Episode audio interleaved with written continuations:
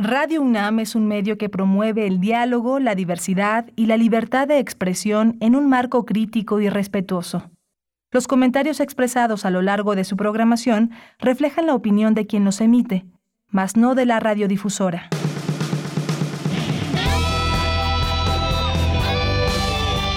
Prisma RU. Relatamos al mundo.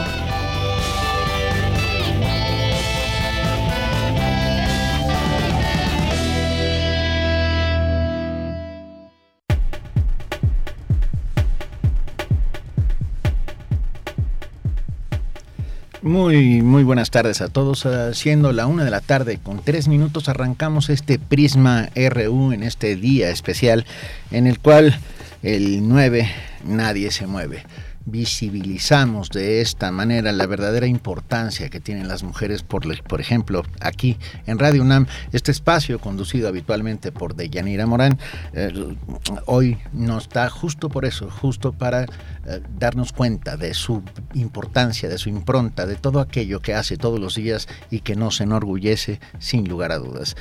Ah, recordamos nuestras redes sociales en Facebook, estamos en Prisma RU, en Twitter en arroba Prisma RU y tenemos un correo electrónico prisma.radionam.gmail.com Escríbanos, díganos cómo, cómo vamos. Ah, soy Benito Taibo, ya lo dije, eh, y es de verdad un inmenso privilegio poder ocupar este espacio momentáneamente tan solo para recordar que un día sin nosotras es un día importante, vital y absolutamente necesario. Relatamos al mundo. Relatamos al mundo. En información universitaria, con la meta de contribuir a que la Escuela Nacional, Colegio de Ciencias y Humanidades, consolide su liderazgo en la educación media superior nacional, Benjamín Baraja Sánchez tomó posesión como director general de esta entidad universitaria para un segundo periodo. El colegio ha sido a lo largo de su historia una entidad viva y vibrante, acostumbrada a debatir, dialogar, criticar, pero también a tomar acuerdos sobre los asuntos esenciales que atañen al bien común, al proyecto educativo, a la formación de los jóvenes y al respeto a los principios y valores universitarios que nos fortalecen. Debemos fortalecer a la institución a través de sus órganos de gobierno y considerar que la vida académica es la parte irrenunciable de nuestro crecer universitario. Las profesoras y profesores deberán tener todo el apoyo para desarrollarse en este ámbito, porque la docencia es mucho más que un trabajo, es un proyecto de vida que conduce a una plena realización personal. Al dictar la conferencia magistral Presente y Futuros de la Educación Superior, Francisco Cervantes Pérez, presidente de la Red de Universidades para Mesoamérica, afirmó que la educación no presencial tiene mayor impacto no en el bachillerato la licenciatura, sino en el posgrado y la educación continua. La educación universitaria era algo que aseguraba una mejora, una, una prosperidad social y económica. Bueno, para el siglo XXI eso ya no es el caso. ¿Cuál es el mejor vehículo que tenemos para, para que eso mejore? La educación y sobre todo la educación superior. Por lo tanto, el futuro para las universidades es seguir creciendo, seguir mejorando, pero dejar de quejarse de cómo vienen los estudiantes de media superior o de la, de la básica. Y tenemos que hacer algo para mejorar las condiciones en básica. Y una de las primeras tareas es contribuir a que la planta docente, las competencias docentes de los profesores de básica y media, media superior mejoren enormemente en todo este contexto de la educación híbrida que se está, este, pues que ya llegó para quedarse, ¿no? El gobierno de la Ciudad de México informó que 75 mil mujeres participaron en la marcha del 8M. Por su parte, el presidente Andrés Manuel López Obrador felicitó a las mujeres por elegir la paz y no la violencia durante las marchas. Ayer las manifestaciones por el Día de la Mujer transcurrieron en paz en todo el país. Tuvieron algunos, eh, vamos a decir, incidentes pero merecen y desde luego tienen todo el derecho a ser felicitadas las mujeres que luchan por esta causa justa de que no haya maltrato a las mujeres y mucho menos feminicidios. Fue una marcha, en el caso de la ciudad, numerosa, ordenada, pacífica.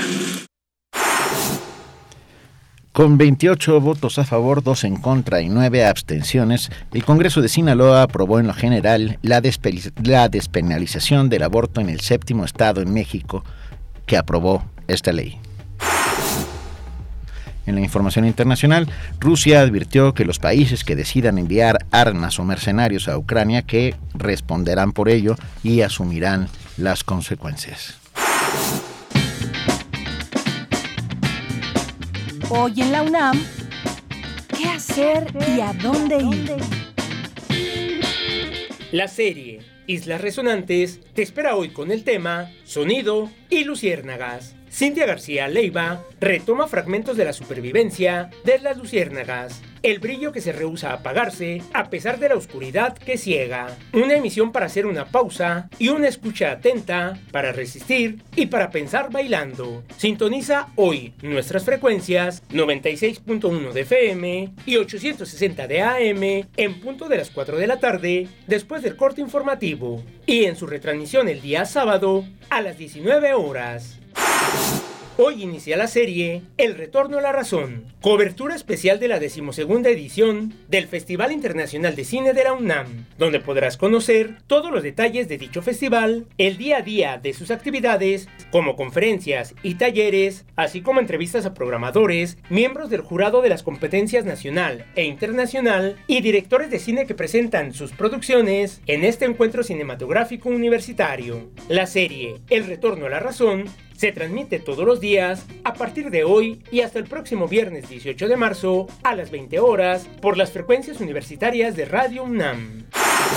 Cultura UNAM a través de la Dirección de Literatura y Fomento a la Lectura y el Museo Universitario Arte Contemporáneo invitan a todos los estudiantes de nuevo ingreso a participar en el Rally Puma, donde podrán conocer y explorar el patrimonio universitario. Dicho recorrido se llevará a cabo los días domingo del 13 de marzo al 3 de abril de 2022, iniciando en la explanada del MUAC. Para mayores informes e inscripciones, consulta las redes sociales de Cultura UNAM, el MUAC y Literatura UNAM. Durante el recorrido es importante el uso de cubrebocas, así como mantener, en la medida de lo posible, la sana distancia.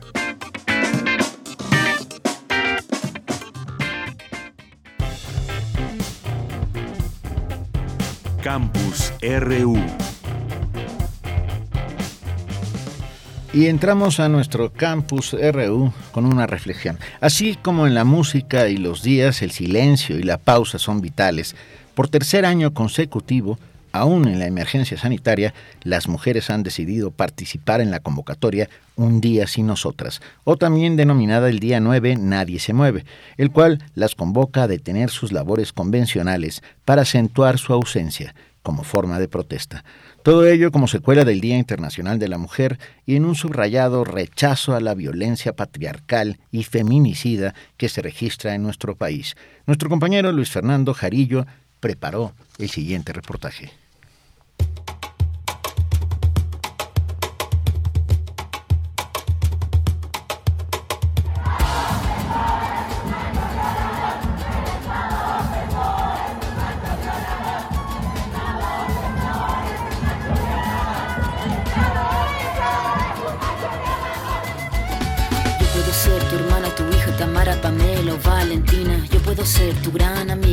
Tu compañera de vida. Yo puedo ser tu gran aliada, la que aconseja y la que apaña. Yo puedo ser cualquiera de todas, depende de cómo tú me apodas.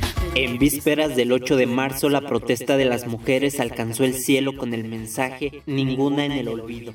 Ya de noche, ellas escribieron en letras blancas México feminicida en las vallas que resguardaban el Palacio Nacional. Luego, al día siguiente, el estallido. El estallido.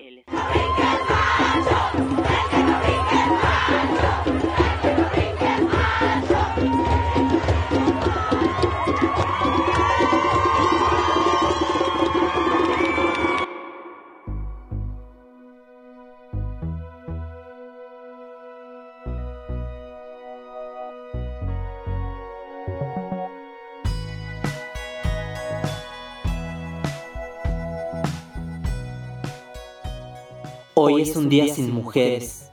Ellas faltan para protestar.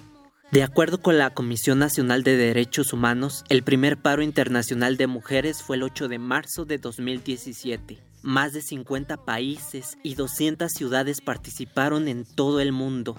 La iniciativa Un día sin nosotras invita a la reflexión. En 2020 miles de ciudadanas, activistas y colectivas feministas se unieron por primera vez al paro. Un vacío furioso en un país en el que diariamente la violencia feminicida acaba con la vida de 10 mujeres. Las mujeres se están revelando, los hombres no saben qué hacer, todas las fichas en movimiento, las reglas se vuelven a hacer.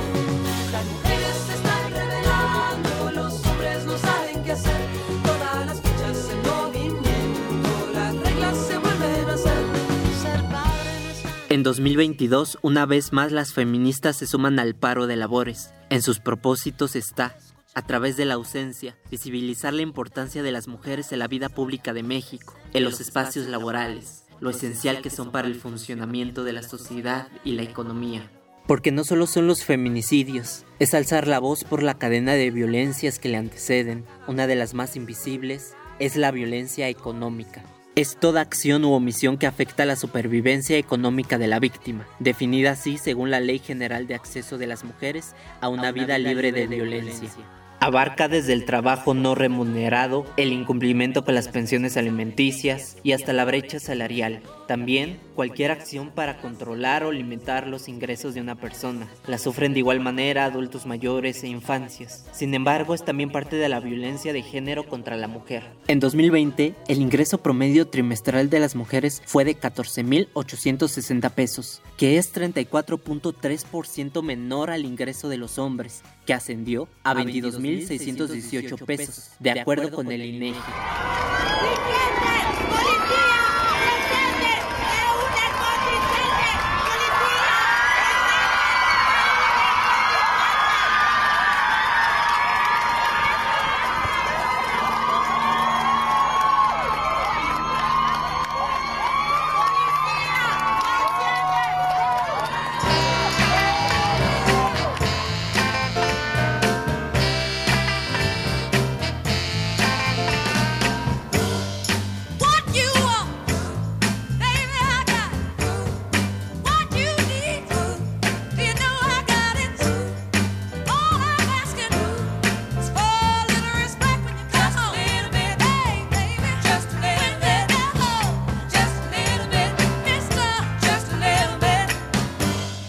Según la encuesta nacional sobre la dinámica de las relaciones en los hogares 2016, el 29% del total de las mujeres mayores de 15 años han padecido violencia económica.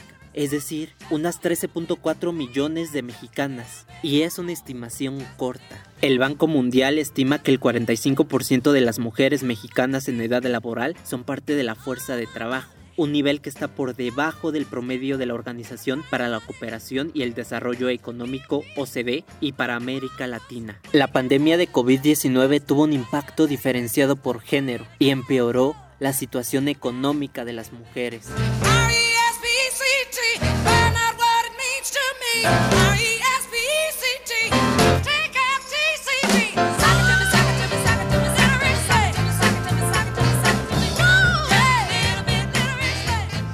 En el cuarto trimestre de 2021, la encuesta de ocupación del INEGI muestra que 387.189 mujeres perdieron su empleo y 52.000 más dejaron o cerraron un negocio propio.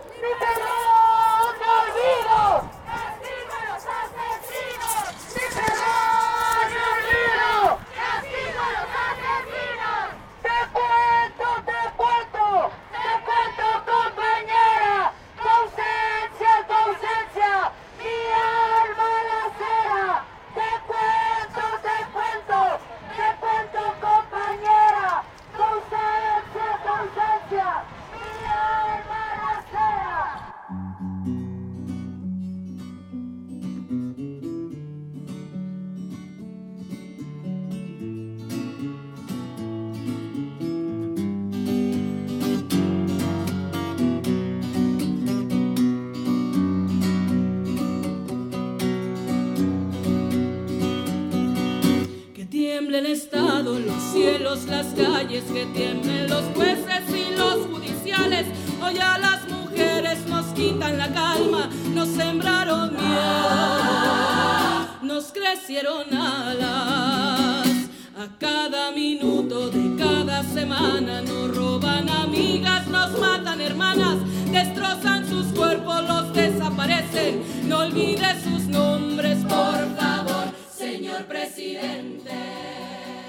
resistencia de las mujeres a esta violencia existe y se encuentra, por ejemplo, en las mercaditas feministas o en grupos que se organizan para comerciar y protestar por su independencia económica.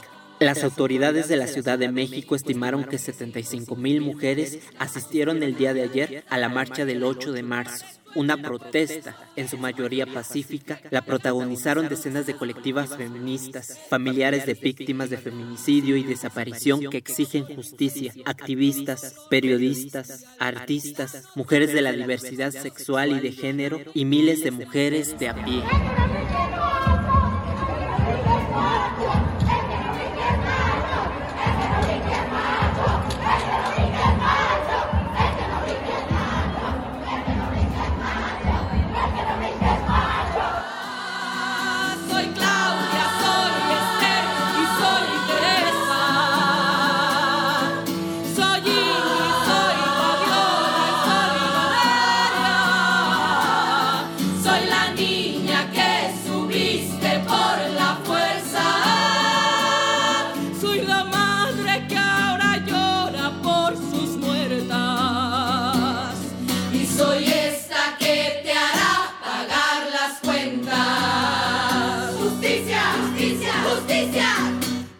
Prisma RU, Luis Fernando Jarillo.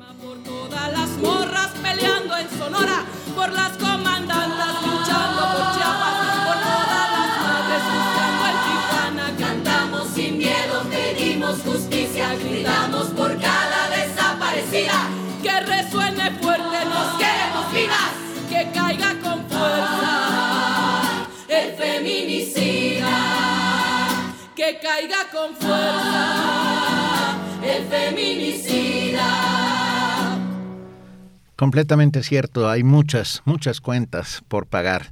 Eh, en un mundo mejor estaría aquí nuestra compañera de Yanira Morán, como todos los días, pero hoy, eh, invisibilizándose, se visibiliza.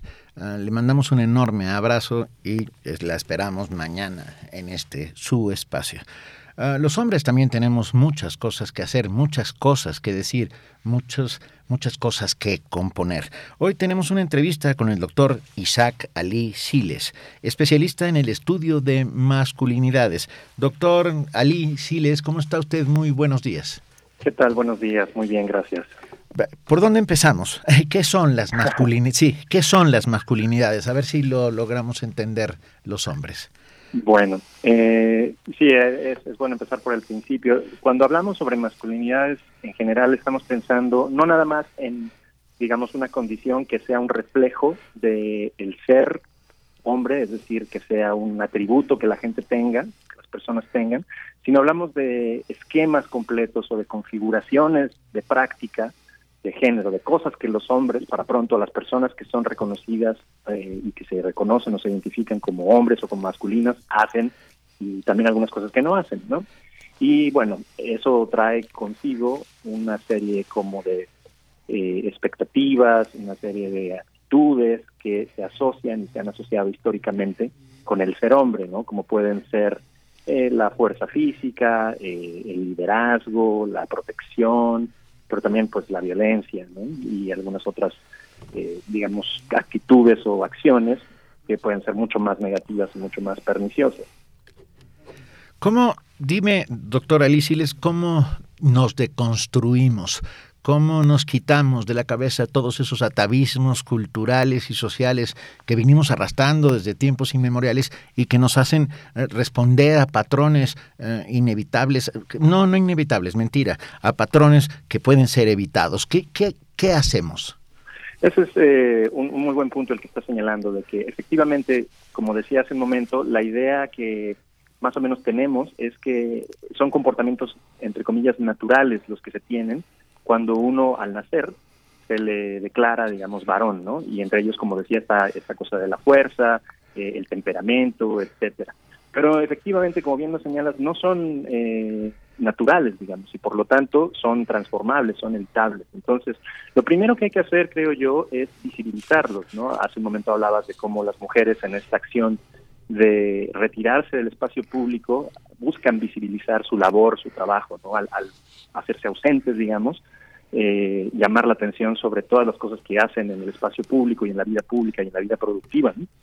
Eh, entonces, ese es un ejercicio de visibilización de un problema. Entonces, creo que también es importante visibilizar este otro problema, eh, digamos, de las conductas negativas o perniciosas asociadas largamente con la masculinidad, claramente, por ejemplo, el ejercicio de la violencia, tanto como sobre las mujeres como sobre otros hombres, ¿no? Y sobre, eh, digamos, menores, ¿no? Sobre niñas, sobre niños, sobre niños. Entonces, lo primero que hay que hacer es visibilizarlo, ¿no? Y todas estas acciones, insisto, como el movimiento feminista, la movilización feminista, abonan a eso, ¿no? Y una vez que se ha establecido, digamos, y eso es, eso es visible y cada vez más lo vemos, cada vez más las personas lo entendemos y lo percibimos, hay que hacer un esfuerzo por entenderlo el detalle, digamos, de dónde viene, a qué obedece, ¿no? A quién conviene, por ejemplo, que los hombres eh, ocupemos más el espacio público que las mujeres, ¿no? ¿Y por qué es así? ¿Por qué históricamente se nos ha dado más la oportunidad de utilizarlo? Eh, ¿Por qué sentimos que nos perteneciera y a las mujeres no, por ejemplo? Y después hay que analizarlo eh, de diferentes maneras. Una reflexión, por supuesto, individual, eh, a nivel personal es importante y necesaria, pero sobre todo también una reflexión a nivel colectivo, ¿no? Entre, entre los propios hombres, que hablemos entre hombres de cuáles son esos problemas, de cuáles son eh, estos como dificultades de la vivencia masculina que están derivando en esas conductas indeseables, ¿no? ¿Y por qué? Que lo, lo discutamos, que entre nosotros incluso nos, hagamos responsables eh, unos a otros, ¿no? De nuestras violencias, eh, de nuestros controles, etcétera, y que lo podamos reflexionar, in- insisto, colectivamente. Yo creo que esa es un- una buena ruta. Primero visibilizarlo, después intentar entenderlo y luego reflexionar conjuntamente sobre cómo podemos irlo abordando para desmontarlo. Sin duda, la visibilización del problema es importante y básica y clave, pero ¿no tendrá también que ver con educación, doctor Siles? Quiero decir, educación social, educación formal, educación familiar, y que de ahí provengan todos los problemas.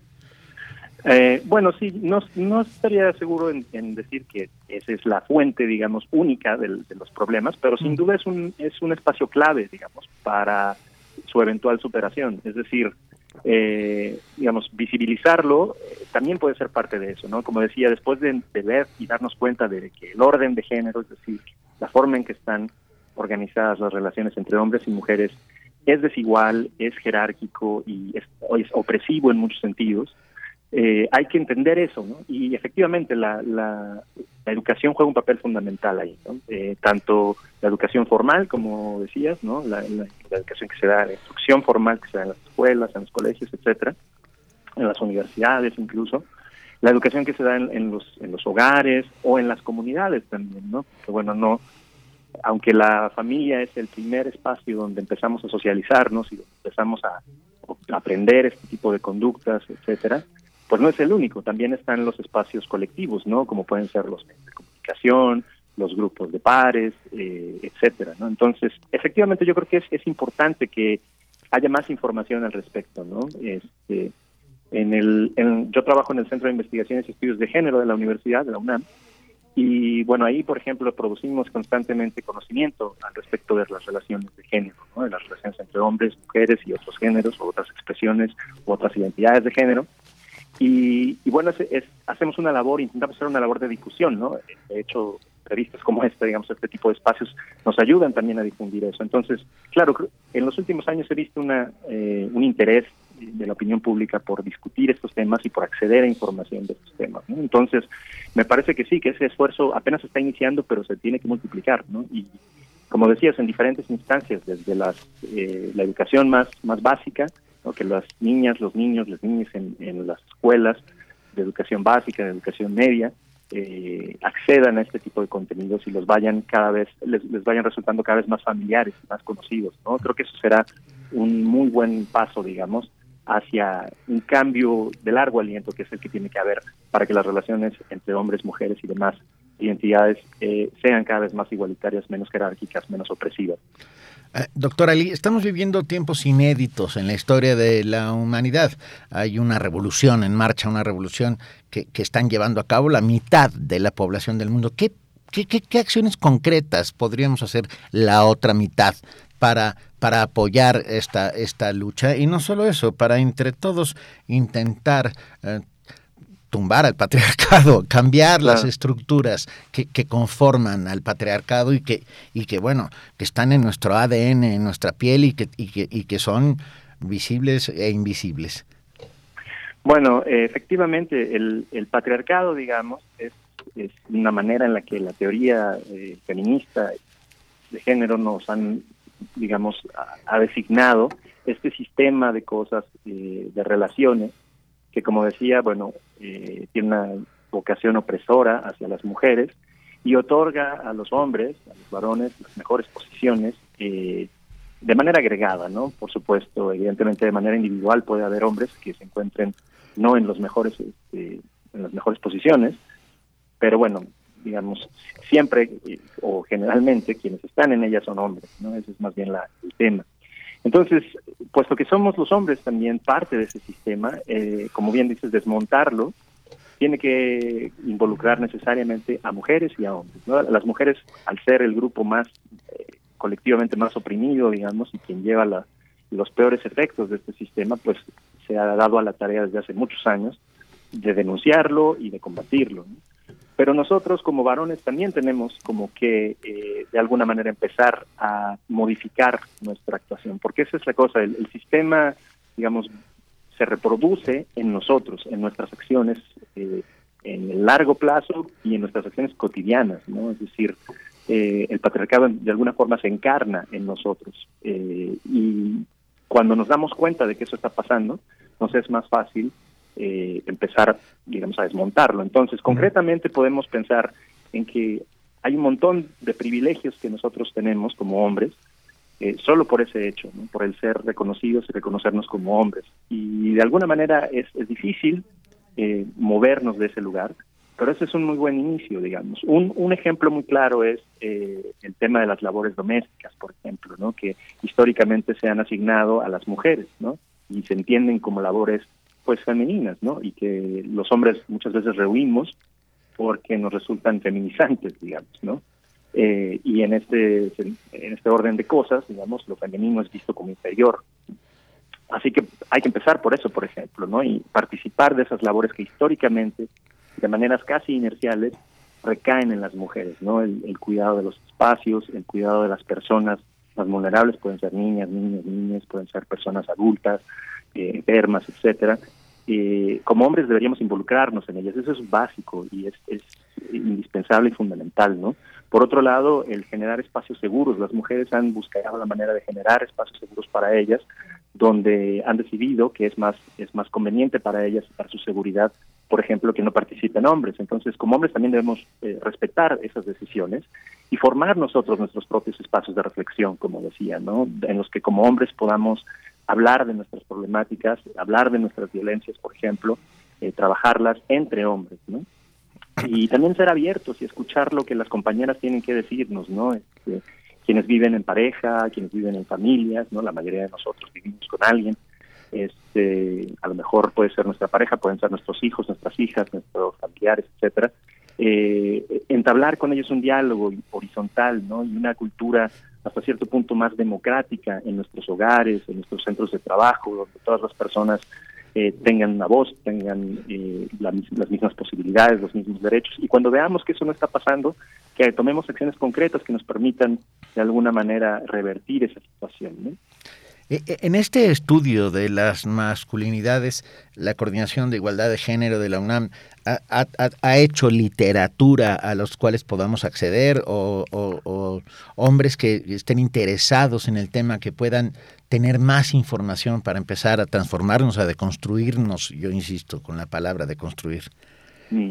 Sí, claro, ese es, eh, digamos, este término de la deconstrucción pasa justo como por hacer una revisión, eh, una reflexión profunda, digamos, este, detenida de estas estructuras, de estas eh, ideas culturales de lo que quiere decir ser hombre y demás, para, justo como para encontrar en ellas las, los problemas y buscar la manera de modificarlos. ¿no? Efectivamente, la, la coordinación para la igualdad de género de la universidad tiene una, una división, digamos, un departamento que está teniendo el tema de masculinidades y han, han producido algunos materiales que están disponibles en su, en su sitio de internet, ¿no? que es así, sigu.unam.mx.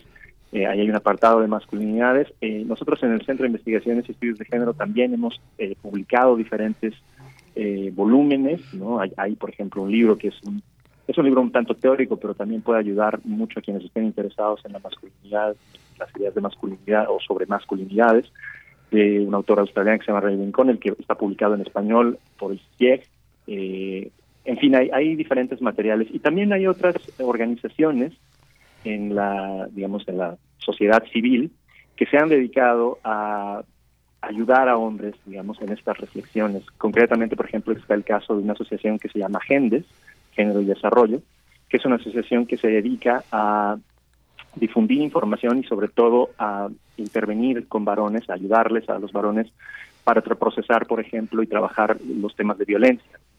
Eh, hay, hay, trabajo directo con ellos, este, hay talleres, eh, grupos de reflexión, etcétera, que, que también están ahí a, disposición de quienes necesiten eh, utilizarlos. ¿no? Gendes, por ejemplo, tiene una línea telefónica eh, donde los hombres se pueden comunicar y buscar de, algún forma, de alguna forma apoyo este, de emergencia en términos terapéuticos, etcétera. Entonces, hay, hay diferentes acciones, ¿no? Este, la universidad también, la Coordinación para la Igualdad de la Universidad, ahora está trabajando en un programa de formación eh, entre trabajadores, tanto académicos como administrativos de la universidad, para también buscar fomentar estos grupos de reflexión al interior de la universidad, primero para la comunidad universitaria y posteriormente la idea supongo que sería que estos grupos también atendieran a la comunidad. Entonces, hay, hay trabajo que se está haciendo, sí, afortunadamente, y hay, hay información, solamente buscando, creo, en estas fuentes podemos encontrar algo de eso, eh, pero falta mucho también, o sea, falta mucho por hacer.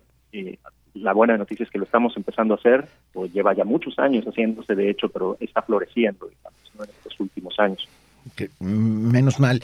Hay que recordar que todos los domingos tenemos aquí un programa en colaboración con la Coordinación de Igualdad de Género de la UNAM llamado Violeta y Oro, al cual invitamos a todo nuestro público a escuchar, por favor.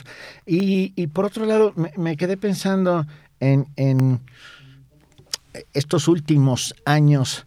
Uh, con el surgimiento de los movimientos uh, feministas y con el surgimiento de este grito eh, que es una mezcla de hartazgo y auxilio por lo que sucede.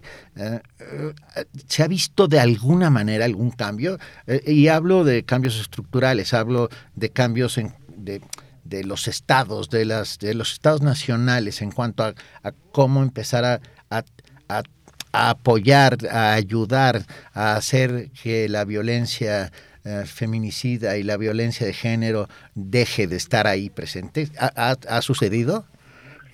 Bueno, eso, eh, digamos, es, esos cambios estructurales, desafortunada o afortunadamente, pues llevan su tiempo, tienen un, un, un, proceso un poco más largo, ¿no? Porque hay una serie de resistencias y una serie de fuerzas, digamos, operando ahí que se tienen que de alguna manera conjugar.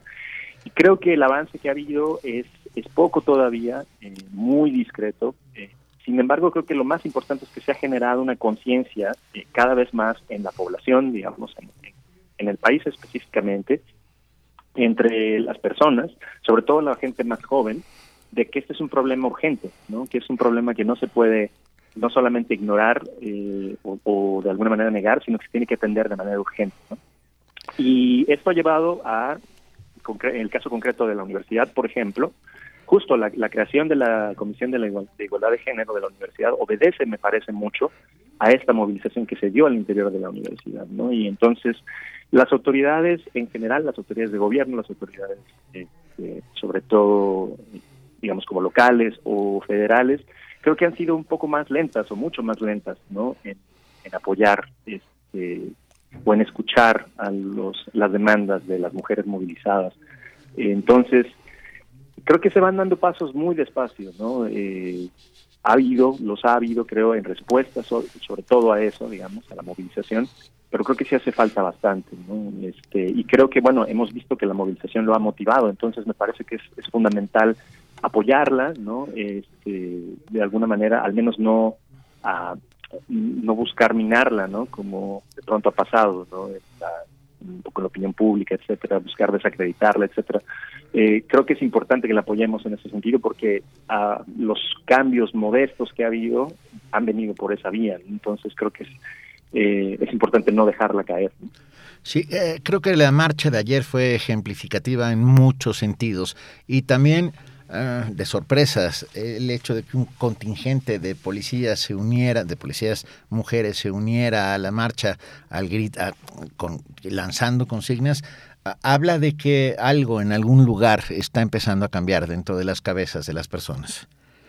Sí, exacto. Eh, como decía, estos estos cambios pueden llevar eh, su tiempo, pero también pueden ocurrir de maneras así, eh, de maneras espontáneas, incluso cuando, claro, cuando las personas logran conectar su vivencia personal con, eh, digamos, el- la problemática, ¿no? Que se está viviendo a, digamos, a, a nivel colectivo. Entonces, creo que ahí hay hay un un, papel que están jugando eh, los medios de comunicación específicamente, que es fundamental y que creo que espacios como este en, Radio Universidad eh, han ayudado mucho a este, ¿no? a la difusión de estas ideas, a naturalizarlas, a normalizarlas, que se, socialicen lo más posible, de manera que sea muy difícil eh, resistir la, la demanda justa, ¿no? la demanda de justicia social, específicamente en este caso hacia las mujeres. Venga, millones de gracias al doctor Isaac Ali Siles, especialista en el estudio de las masculin- masculinidades de la Coordinación para la Igualdad de Género de la UNAM. Ah, por último, ¿tenemos al- alguna página de la SIGU a la cual eh, nuestros radioescuchas pueden acercarse? Sí, la página es eh, sigu, cigu.unam.mx. Eh, como decía, la página tiene una, un, un apartado específico sobre el trabajo que está haciendo con masculinidades. Y de igual forma también está la página del Centro de Investigaciones y Estudios de Género. Eh, ahí también eh, pueden encontrar como el- a las investigadoras y los investigadores que estamos trabajando en temas más Venga, un enorme abrazo en este proceso de deconstrucción de nuestros atavismos culturales. Muchas gracias, un abrazo de vuelta. Gracias. Hasta luego. Porque tu opinión es importante, síguenos en nuestras redes sociales, en Facebook como Prisma RU y en Twitter como arroba PrismaRU.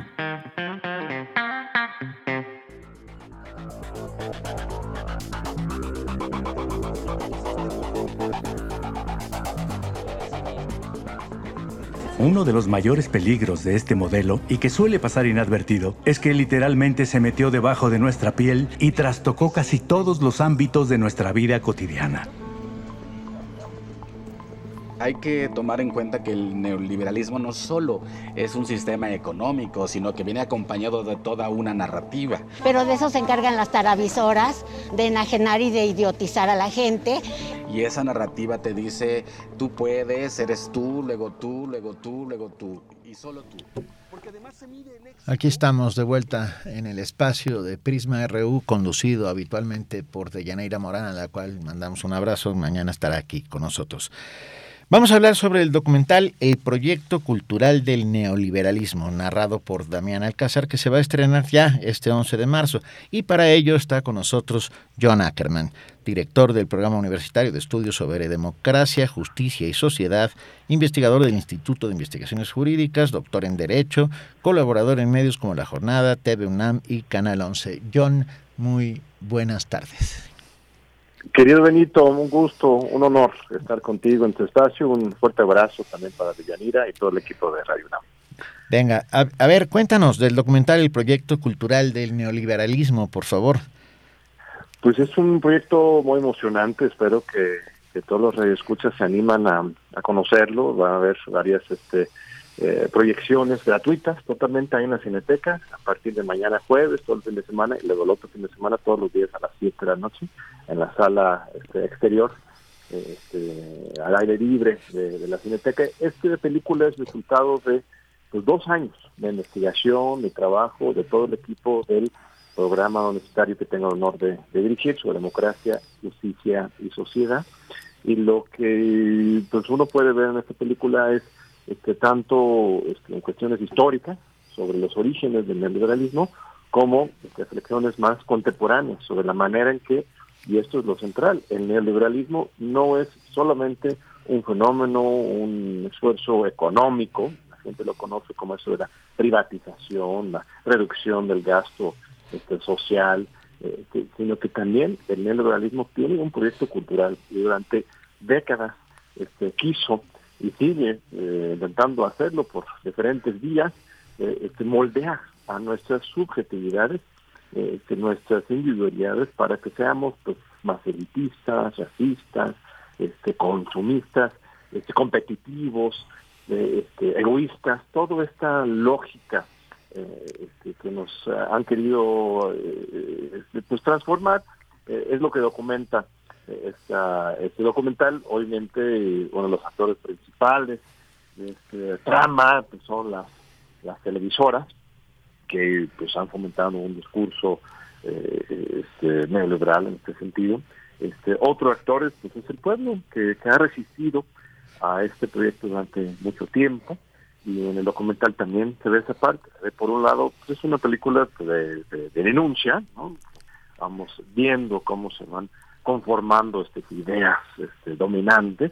Este, por otro lado, la cuestión histórica, segundo capítulo, y el tercer capítulo del documental es sobre esto la resistencia, la dignidad del pueblo mexicano que, pues desde la Revolución Mexicana y de manera reciente en una infinidad de movimientos sociales, pues, la feminista, uno de ellos muy destacado, pero son muchos, la de Ochinapa, la misma lucha este, a favor de, eh, de que llegara un presidente de manera democrática en 2018, todos estos movimientos implican que a pesar de este embate cultural de décadas para ir conformando ciudadanos obedientes, individualistas, competitivos y consumistas, este, en realidad este, los mexicanos en lo general eh, este, hemos resistido, demostrado nuestra gran capacidad de conciencia y de participación, de solidaridad y de trabajo en conjunto. Y que hoy en México estamos en esa disyuntiva. Eh, todavía está eh, muy fuerte, muy presente esta cultura política, ese proyecto cultural del neoliberalismo y por otro lado la de la resistencia. Esto estaba, no solamente son ocurrencias o ideas mías, digo el productor, el director del programa, pero en realidad surge de un gran trabajo de investigación de campo eh, este, que está haciendo mi equipo de hace años y que sigue haciendo y participan en la película este, por un lado ciudadanos, este, voces ciudadanas, este, eh, choferes de Uber, este, eh, personas en la calle, este, dueños de tiendas, de puestos de periódicos y también pues algunas voces académicas, expertas, activistas como Marlene Carballo, este, Momento de sus Santos y también se explican algunos conceptos muy complicados, por ejemplo, el de hegemonía de Gramsci, ahí el Canal 22, que son co- coproductores, eh, elaboraron una ani- animación eh, muy completa que para explicar de qué se trata eso de la hegemonía de acuerdo con Antonio Gramsci. Entonces, hay diferentes tonalidades, ¿no? Diferentes partes de la película que este, espero sea eh, divertida y también es muy informativa y genera conciencia y también estimula a la acción. Sobre todo esto es para los jóvenes y las jóvenes, este, Benito, que, que, que reflexionen este mundo en que están viviendo y que eh, pongan su parte, sigan poniendo su parte para este, profundizar los cambios que, que están viviendo México. En cuanto dijiste la palabra resistencia, John, pe- pensé en los pueblos indígenas.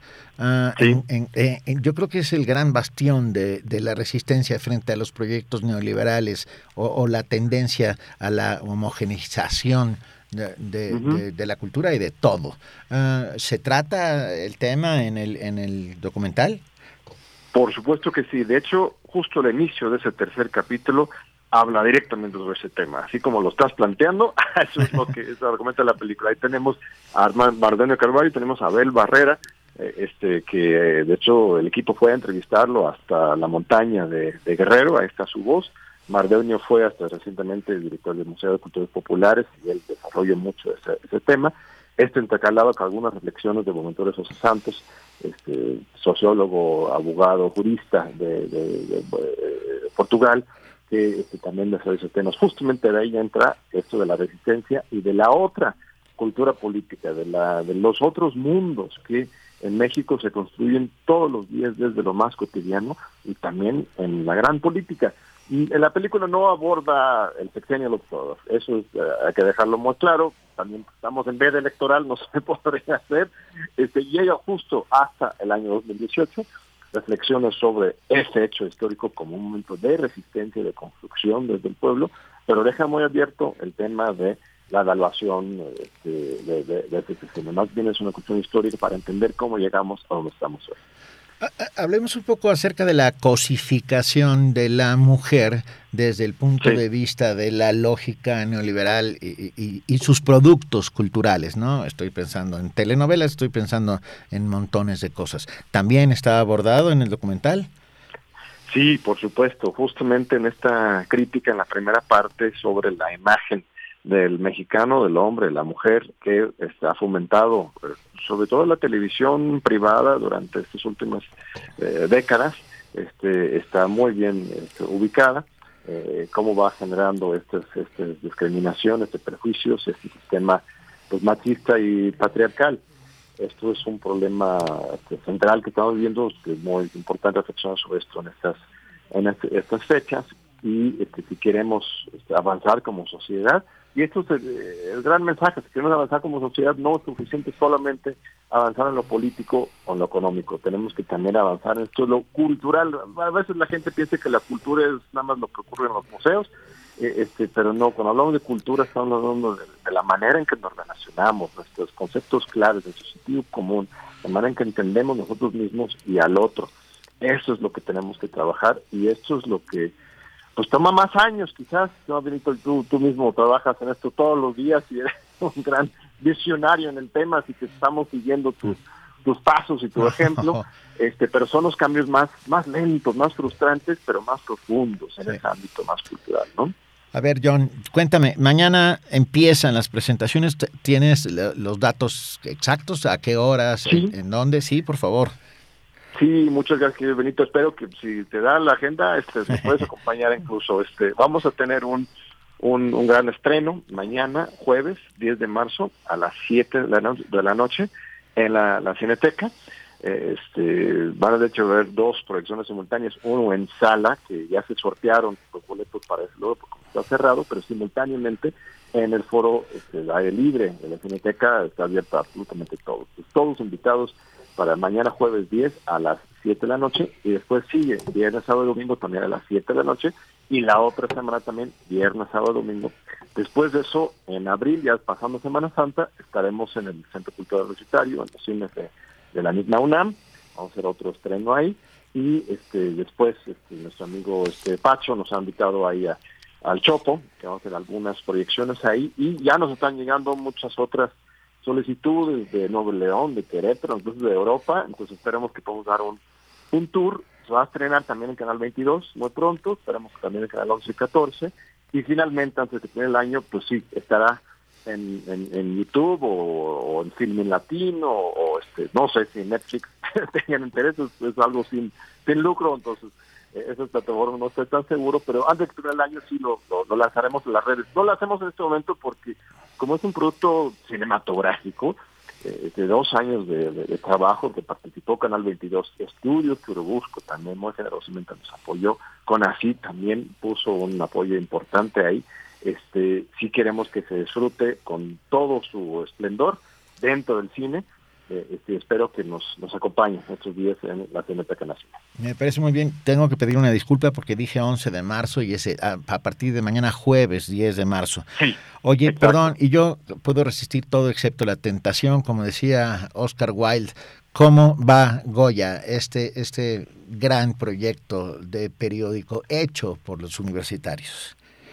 Maravilloso, querido Benito. Tu trabajo ahí también ha sido muy importante como asesor, con, de parte del consejo asesor del periódico Goya, que es el nuevo este medio de para los estudiantes. Este, ya acabamos de cumplir un año eh, y este y estamos recibiendo en cada número más colaboraciones. Eh, la última hicimos corte la semana pasada fueron como unos 170 colaboraciones entre ensayos, este, análisis, fotografías, videos, ilustraciones y este el tema más reciente es el del amor y el sexo entonces eh, promete ser muy interesante ese número ahora que, lo publiquemos yo creo que lo vamos a, lanzar. Yo creo que como por lo de Semana Santa va a estar un poco difícil, pero después de Semana Santa este, te vamos a invitar, a toda la audiencia que este, nos acompañe para el lanzamiento del número 5, que es sobre este, en que la ficción trinchera sobre el amor y el sexo, y también están las otras expresiones libres en la sección de la comunidad Puma y de Ventana Interior, invitar a los jóvenes y las jóvenes que, nos manden eh, sus textos, sus participaciones, para que esto este, vaya siendo cada vez más este, parte de la discusión universitaria. Nos, haya, nos hacía fa- falta de un medio así, pues tenemos la Radio UNAM, TV UNAM, eh, este, grandes medios para los universitarios en que participan los, los estudiantes, pero un espacio donde ellos mismos pueden construir sus narrativas y debates en un espacio absolutamente libre, hacía falta y este, estamos muy contentos, muy, muy contentos de agradecidos contigo y con toda la comunidad por esta participación. Ahí en la página web puedes, PUEDJS.unam.mx puedes conocer todos los materiales, ya son cientos de textos y ilustraciones, fotografías de los y las universitarios. Venga, gracias. John Ackerman, director del Programa Universitario de Estudios sobre Democracia, Justicia y Sociedad. Se estrena mañana, 10 de marzo, en la Cineteca Nacional, el proyecto cultural del neoliberalismo narrado por Damián Alcázar. Te mandamos un gran abrazo y éxito. Igualmente, querido Benito, fuerte abrazo, todo lo mejor. Gracias. Los mexicanos conquistamos los derechos y nos sabemos que los tenemos y que son nuestras y que las conquistamos en una revolución. El gobierno que termina ha centrado su acción en socavar la obra de la Revolución Mexicana. Pero siempre México se ha levantado. Hoy precisamente nos encontramos dentro de una importante coyuntura de disputa hegemónica, una lucha por el poder de la palabra entre la vieja cultura política elitista, racista e individualista del neoliberalismo y una nueva cultura política solidaria, humanista, de resistencia y participación que cuenta con profundas raíces históricas en México.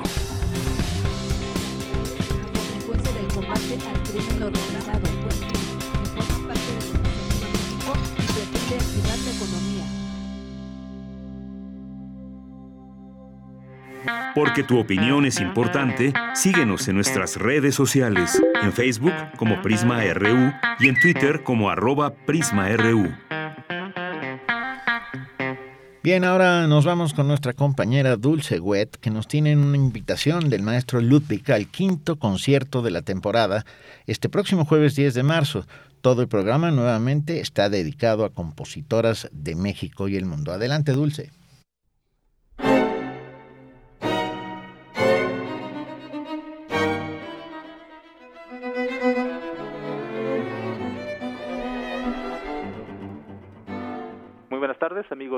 Prisma. Soy Ludwig Carrasco, eh, director artístico de la Orquesta de Cámara de Bellas Artes, y quiero invitarlos a nuestro siguiente concierto de la orquesta en nuestra temporada de estos primeros meses del año de 2022, donde continuaremos explorando y difundiendo la labor creativa de las compositoras. Tenemos otro concierto muy interesante, conformado con exclusivamente con mujeres compositoras, y vamos a abrir con la Sinfonieta de Amy Beach, que es una versión para orquesta de cuerdas de su cuarteto, un cuarteto precioso. Continuaremos con un concierto para violín de Madalena Sirmen, una compositora del periodo clásico que es la primera vez que se va a escuchar aquí en México. Contamos con la estupenda colaboración con la maestra Nana Babayeva, una gran violinista ya radicada en México desde hace mucho tiempo. Y continuamos con el impromptu de Teresa Milanolo, también otro estreno nacional, una obra más romántica, también para violín solista, muy virtuosa. Y concluiremos con el estreno mundial de la versión para cuerdas del cuarteto modal de la maestra María Teresa Prieto, española, que emigró a México hace muchas décadas y que es la primera vez que se va a escuchar esta nueva versión para orquesta completa de cuerdas de su cuarteto, que es un cuarteto también muy importante en la producción de música de cámara mexicana. Los esperamos el jueves 10 a las 20 horas en la Sala Ponce del Palacio de Bellas Artes.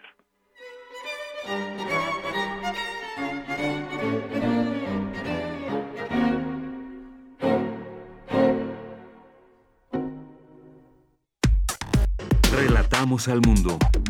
Relatamos al mundo.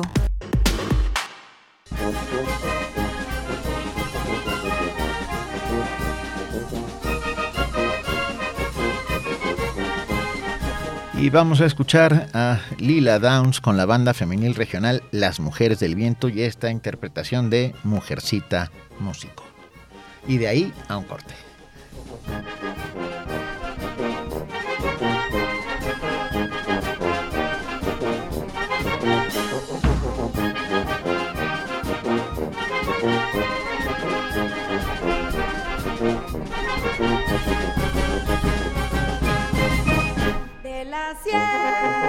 La la montaña, una nota que se escucha por el río y por la vereda. Crecí caminando por las nubes, por los pinos en esa terraza, por los espadines se ve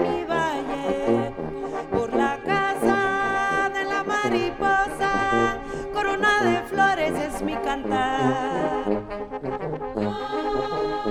Con una nota pienso, voy en el tono que va volando por el cielo.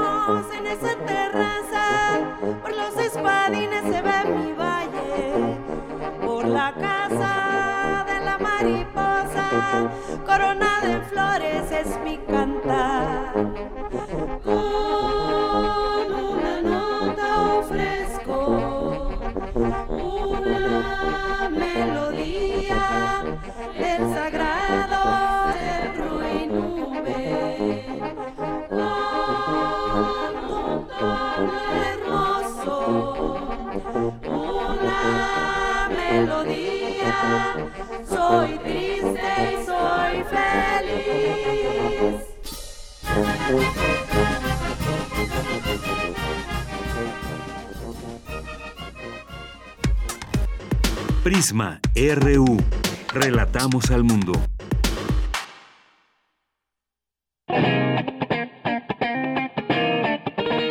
Este es el sitio donde se intersecta toda la música.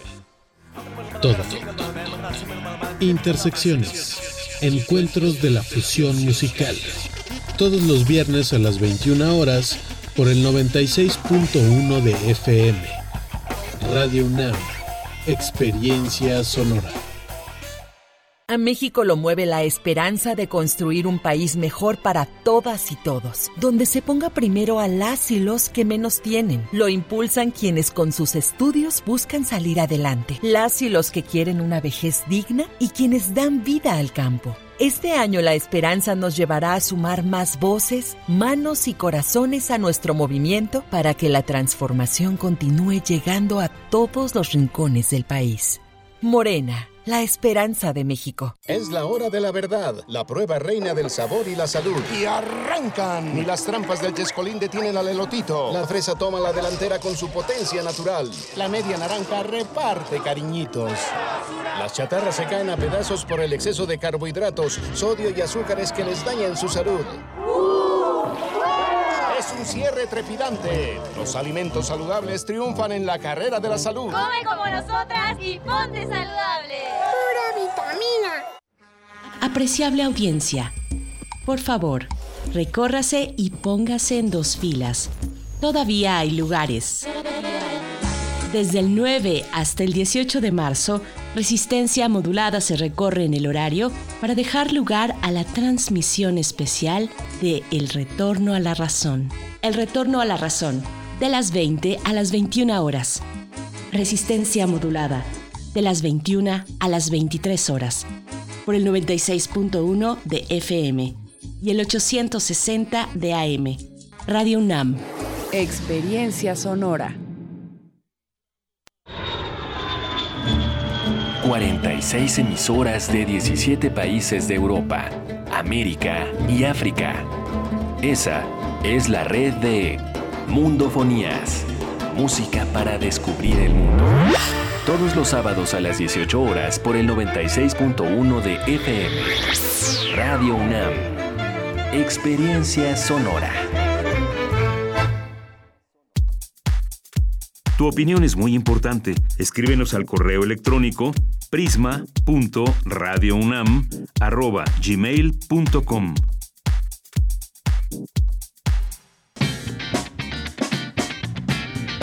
Mañana en la UNAM, ¿qué hacer y a dónde ir? Para conmemorar el Día Internacional de la Mujer, la serie Testimonio de Oídas, música nueva en voz de sus creadores y sus intérpretes, la retransmisión de programas dedicados a compositoras e intérpretes mexicanas de música nueva. Mañana jueves 10 de marzo, el programa se dedica a Elizabeth Guadalupe Sánchez Arriaga, conocida como Elizabeth Arza, contadora pública y violonchelista, originaria de la Ciudad de México, quien comparte su historia personal dentro de la música. La serie Testimonio de Oídas, música nueva en voz de sus creadores y sus intérpretes, se transmite todos los jueves a la una de la mañana por nuestras frecuencias 96.1 de FM, 860 de AM y en línea a través de nuestro sitio oficial www.radio.unam.mx. Mañana inician las jornadas Mujeres en la Música. Durante este ciclo, podrás disfrutar de diversos conciertos a cargo de mujeres dedicadas a la música alrededor del mundo. Consulta la programación completa en cultura.unam.mx. Recuerda que aún puedes visitar la exposición Lubiani, Toledo y la fotografía, donde podrás conocer la relación significativa que tuvo el maestro Toledo con la imagen, heredando un importante acervo en el ámbito del arte fotográfico. Esta muestra se presenta en el marco del 25 aniversario del Centro Fotográfico Manuel Álvarez Bravo y la puedes disfrutar de jueves a domingo de 11.30 a 17 horas en el Colegio de San Ildefonso. Dicha muestra se encuentra vigente hasta el próximo 13 de marzo. Recuerda que durante tu visita debes utilizar en todo momento cubrebocas, así como respetar la sana distancia. Para Prisma RU, Daniel Olivares Aranda. Venga, estamos de regreso aquí en Prisma RU eh, y hay que recordar que también se han invisibilizado el día de hoy todas las mujeres que colaboran en este espacio, a las cuales les mandamos un gran abrazo. Cristina Godínez, Cindy Pérez, Támara Quirós, Dulce García, Virginia Sánchez, Paulina Gutiérrez, Deyanira Morán y Socorro Montes. A, todas ellas un muy, muy, muy fuerte abrazo. Y pasamos, eh, hemos tenido un montón de, de llamadas y comunicaciones, gracias a todos, gracias a Guerrero Lix, a Diogenito, un abrazo, a Rosario Durán Martí, a César Soto Bretz Felder, un abrazo, César. A, Mario Navarrete, a Diogenito, ya lo dije. Diogenito dice, a propósito de la ausencia de Yanira Morán, recordaba hace dos años la ausencia de mujeres en todos lados. En el metro me tocó de verdad, cero mujeres. Fue impresionante. No he salido de casa, no sé cómo esté hoy. Nosotros hemos estado aquí, tampoco hemos visto cómo está, pero, pero esperemos que, que la convocatoria esté funcionando. A Gabriel, Gaviale, Gaviale. Uh, programa de lujo y como siempre muy interesante. Saludos a Deyanira y a todas las mujeres del equipo de Prisma RU. Mayra Elizondo, te mandamos un muy, muy fuerte abrazo. Uh, también por aquí Enrique de León, un verdadero placer. Es merecido descanso para Deyanira Morán. No, no es un, no es un descanso, Enrique de León. Es, es, es la invisibilización para mostrar la importancia que tiene. Abrazo y admiración para, para Deyanira. Gracias. Gracias a Jorge Morán Guzmán, a Tania Mafalda, quien mandó una pregunta, pero ya no me dio tiempo de... no la vi cuando estábamos hablando con John Ackerman. Eh, pregunta si hablarán de Samir y de las resistencias al, tres- a Tren Maya en el documental. Nos habría que preguntarlo habría que ver el documental mañana. Ah, Rodrigo Aguilar, aquí está. Bueno, a Andrea Smar, gracias por escribirnos. Eh, a Marta Elena Valencia, gracias Marta Elena por tus comentarios. Y a David Castillo Pérez también, por supuesto. Gracias a todos los, porque ustedes son los que hacen posible este, este espacio. Y nos vamos con una sección, la sección sustenta. Asegura investigador universitario que México rebasó los 1.6 grados de aumento en la temperatura durante el 2021, el periodo más caluroso en los últimos años. Nuestro compañero Daniel Olivares nos tiene los detalles en sustenta.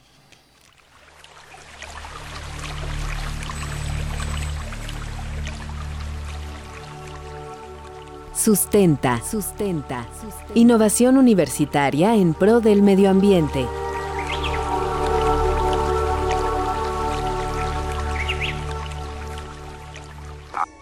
Hay una cuestión de, yo, yo diría, como es de amor a la tierra, ¿no? Muy buenas tardes al público Radio Escucha de Prisma RU. Les saluda Daniel Olivares Aranda. Bienvenidos a este espacio sonoro sustentable. Bienvenidos a Sustenta. Como ya lo escuchamos, el 2021 fue el cuarto año más caluroso en todo el mundo, ya que registró un aumento de 1.1 a 1.2 grados centígrados con respecto al periodo preindustrial. Para conocer más al respecto, conversamos con el doctor Francisco Estrada Porrúa, coordinador del programa de investigación en cambio climático de la Universidad Nacional Autónoma de México, quien nos explica cómo se registró dicho incremento en la temperatura. Sí, mira, eh, bueno, nosotros llevamos eh, ya muchos años y en, en la UNAM, por ejemplo, tenemos el Instituto de Ciencias de la Atmósfera y Cambio Climático y el programa de investigación en cambio climático, donde, bueno, una parte importante de nuestra labor es precisamente pues documentar o estar viendo cómo evolucionan pues, algunos índices que son eh, digamos muy fáciles de entender y, y muy importantes como es la temperatura el promedio global de la temperatura del planeta y también digamos qué pasa en, en nuestro país ¿no? en particular los incrementos de los que te voy a hablar se refieren al periodo indu- preindustrial es decir cuando todavía no había una eh, influencia eh, significativa del hombre en la en la atmósfera, ¿no? En, en el cambio climático, produciendo cambio climático.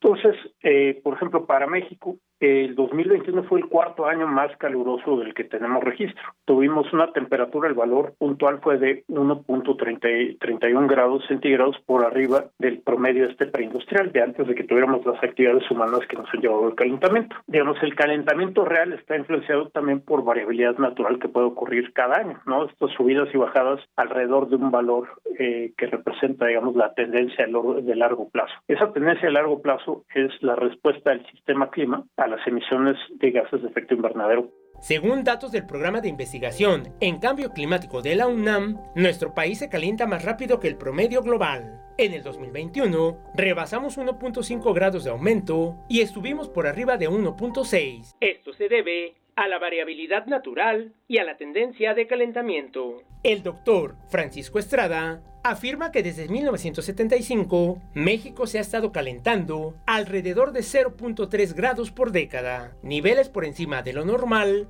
en comparación con otras regiones del planeta. Escuchemos al investigador Estrada Porrúa, quien nos explica este fenómeno. Eh, En general, digamos que el calentamiento es es mayor según nos vamos acercando a latitudes más altas, ¿no? Por ejemplo, si uno ve alrededor del Ecuador, pues el calentamiento en general este, ha estado, no sé, alrededor de 2 grados por, por siglo, ¿no? Si, si vamos subiendo en latitudes en el hemisferio norte, nos vamos yendo hacia las latitudes más altas, el calentamiento va aumentando y llegando, por ejemplo, a- al Ártico, la región del Ártico se ha calentado alrededor de tres veces más rápido que el planeta, ¿no? El promedio del planeta. Entonces hay un factor, digamos, este que conocemos bien de eh, que a mayores latitudes se va, se- el calentamiento va siendo siendo mayor. Y eso tiene que ver con muchísimas cosas, entre ellos, por ejemplo, procesos de retroalimentación del sistema clima, como puede ser, por ejemplo, en el Ártico que estaba hablando eh, ahorita. Por darte un ejemplo de retroalimentación, bueno, tienes, por ejemplo, la cobertura de hielo sobre el océano, ¿no? En el Ártico. Si uno toma en cuenta eh, que el hielo es de un color blanco, digamos que tiene un albedo muy alto y hace que gran parte de la energía que viene del sol se refleje de, de regreso hacia, hacia el espacio. Entonces esa energía no se absorbe y no se absorbe este- ese calor que va a producir. Además de esta comparación, el Programa Universitario en Cambio Climático registró que el centro y gran parte del país se calienta a 2 grados por siglo. Y hay regiones en el norte que han alcanzado tendencias de hasta 6 grados en el mismo periodo. Pero si lo vemos espacialmente, cómo se distribuye este, calen- este calentamiento, digamos, en el territorio de México, tenemos partes en el norte del país y algunas en el sur que el calentamiento es alrededor de 6 o 5 grados por siglo. ¿no? Es muchísimo más alto que a lo mejor, por ejemplo, en la zona centro, que estamos más en pues, una tasa de 2 grados por siglo. Y bueno, simplemente para terminar, eh, 8 de los 10 años más cálidos han ocurrido en esta última década. Esto quiere decir, esta es una, una evidencia clara de pues esta tasa de calentamiento, esta tendencia de calentamiento que hemos estado siguiendo. En la próxima entrega de Sustenta, conoceremos las consecuencias que podríamos enfrentar en un futuro cercano si el calentamiento de la Tierra continúa en aumento. Recuerda que si tienes alguna duda o comentario, puedes compartirlo a través de las redes sociales de Prisma RU o directamente a mi Twitter personal. Me encuentras como arroba Daniel Medios TV. Para Radio UNAM, Daniel Olivares Aranda. Yo, yo diría como es de amor a la tierra. Relatamos al mundo. Relatamos al mundo. Bien, vamos ahora con nuestro reporte internacional de Radio Francia Internacional.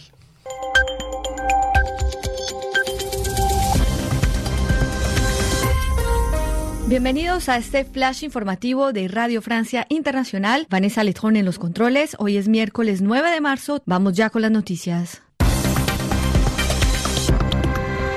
Ana María Ospina.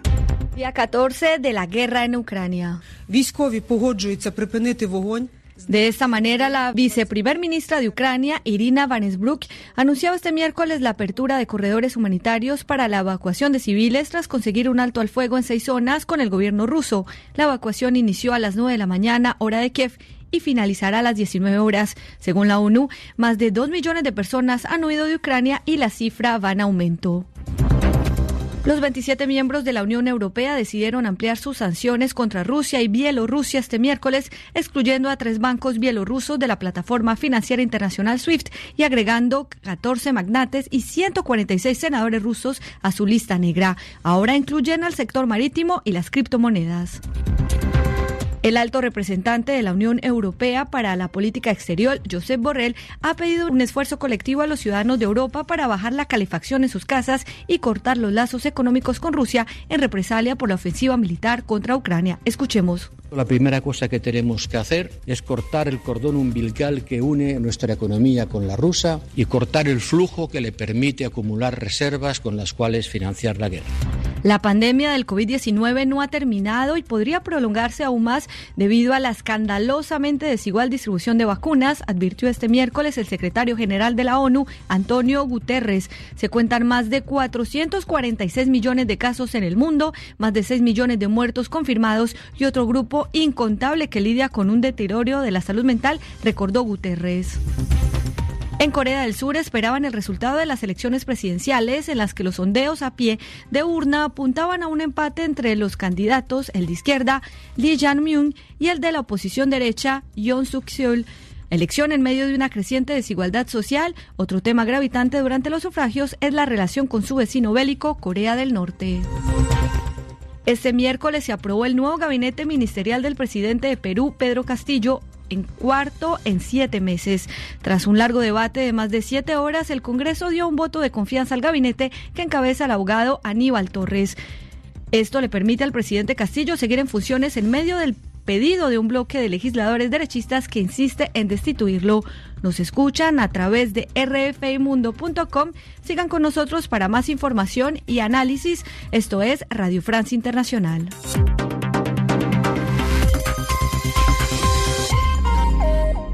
Gracias a nuestros amigos de Radio Francia Internacional. Uh, la invasión rusa a Ucrania ha generado no solo una tragedia humanitaria en esa parte de Europa, sino también un montón de, de cosas a su alrededor como uh, sanciones económicas. Por eso hoy tenemos al doctor Moisés Garduño García, profesor investigador de la Facultad de Ciencias Políticas y Sociales de la UNAM, especialista en estudios árabes e islámicos contemporáneos. Muy buenas tardes, doctor Moisés Garduño. Gracias por estar otra vez con nosotros. Benito, muy buenas tardes. Gracias a ustedes y a nuestro amable auditorio. Un placer estar aquí. Bien, la última noticia que tenemos al respecto de estas sanciones económicas que están uh, generándose hacia Rusia por la invasión a Ucrania es uh, la petición, bueno, la prohibición de Estados Unidos de importación de petróleo y gas de Rusia. ¿Qué, qué significa, Moisés? Bueno, hay que decir que la exportación de petróleo y de gas ruso hacia Estados Unidos en comparación con lo que hace Rusia en Europa es mínima. Esto me parece que responde más a una agenda política a nivel doméstico del presidente Biden, más que a un impacto real de la industria energética de Moscú. La evidencia para este argumento radica en que si hacemos algunos cálculos, las exportaciones de Rusia de este petróleo que dice Biden que ya no va a entrar por los puertos estadounidenses no llegan ni al 3% de la totalidad de las exportaciones rusas. El 40% de estas exportaciones de energéticos, considerando gas y petróleo de Rusia, va a Europa y ellos han sido, particularmente los alemanes, quienes han dicho que van a aceptar este tipo de sanciones, pero hasta final de año y reduciendo a dos tercios la importación de estos energéticos rusos. Por lo tanto, considerando estos datos, me parece que responde más a un ámbito político, interno, norteamericano, para liderar esta narrativa antirrusa por lo que está pasando en Ucrania, más que un efecto económico profundo como lo anuncian. Es, por lo visto, una acción sin dientes, ¿no? De alguna manera, pero simultáneamente, hace unos segundos, el reporte de Radio Francia Internacional hablaba de sanciones a senadores rusos, a, a criptomonedas. Eh, creo que por ahí es, es mucho más eh, contundente, ¿no? Sí, esa parte sí es eh, más importante que este anuncio del petróleo, porque la economía rusa, pues sí tiene unos pilares fundamentales basados en los grandes magnates, en los grandes oligarcas, que tienen diferentes negocios en varias partes del mundo. Están dispersos en Europa, en Asia, comprando rascacielos en las principales capitales del mundo, y es ahí donde radica un apoyo fundamental para el presidente Putin. A mí me parece que estas medidas, en caso de que sí se llegaran a aplicar, tienen todo el objetivo de lastimar la credibilidad y la confianza que hay de los magnates en el propio presidente Vladimir Putin, con el fin de disuadirlo para que esto que está pasando en Ucrania vaya terminando.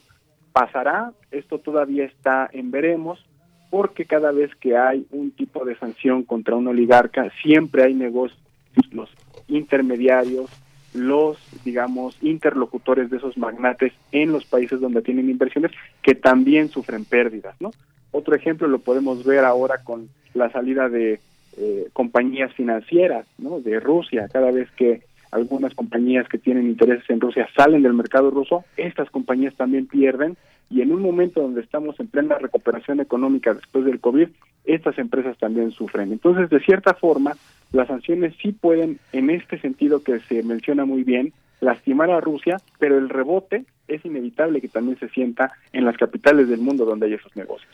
Ha empezado a haber en Rusia escasez de ciertas uh, cosas. Uh, la pregunta clave es, después de esta invasión uh, premeditada, ¿tú crees que hay una base popular de apoyo al presidente Putin? Quiero decir, el pueblo, el pueblo ya no está de acuerdo con la invasión. ¿Has podido observar algo al respecto? El gran problema de medir la, el índice de reputación de los regímenes autoritarios es que eh, la información, a diferencia de regímenes, pues digamos, más libres, circula de manera distinta. Es tanta a veces la presión que hay por parte del mandatario o incluso miedo que se puede tener de Vladimir Putin que incluso las casas encuestadoras o los medios de comunicación pueden lanzar números favorables a pesar de que no sean verdad. Esta falta de acceso a la información veraz, cumplible y verificable no nos permite hacer un cálculo, digamos, fehaciente del nivel de aprobación que tiene el presidente ruso con respecto a esta invasión a Ucrania y luego, obviamente los medios occidentales siempre rescatan la contranarrativa, ¿no? Cada vez que hay una protesta en Moscú o en una parte de Rusia contra la guerra, la exageran con el objetivo de hacerle creer a la audiencia pública que hay un gran, eh, pues digamos, eh, un gran obstáculo y un gran rechazo al presidente Putin.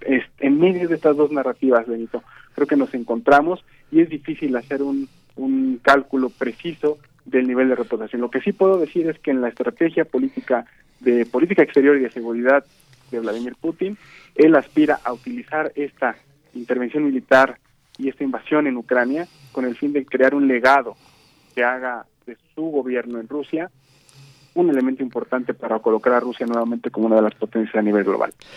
Acaba de llegar un cable y perdón, cuando dije la palabra cable me di cuenta de que estaba hablando del siglo pasado. Acaba de llegar una información porque ya no llegan cables a ningún sitio.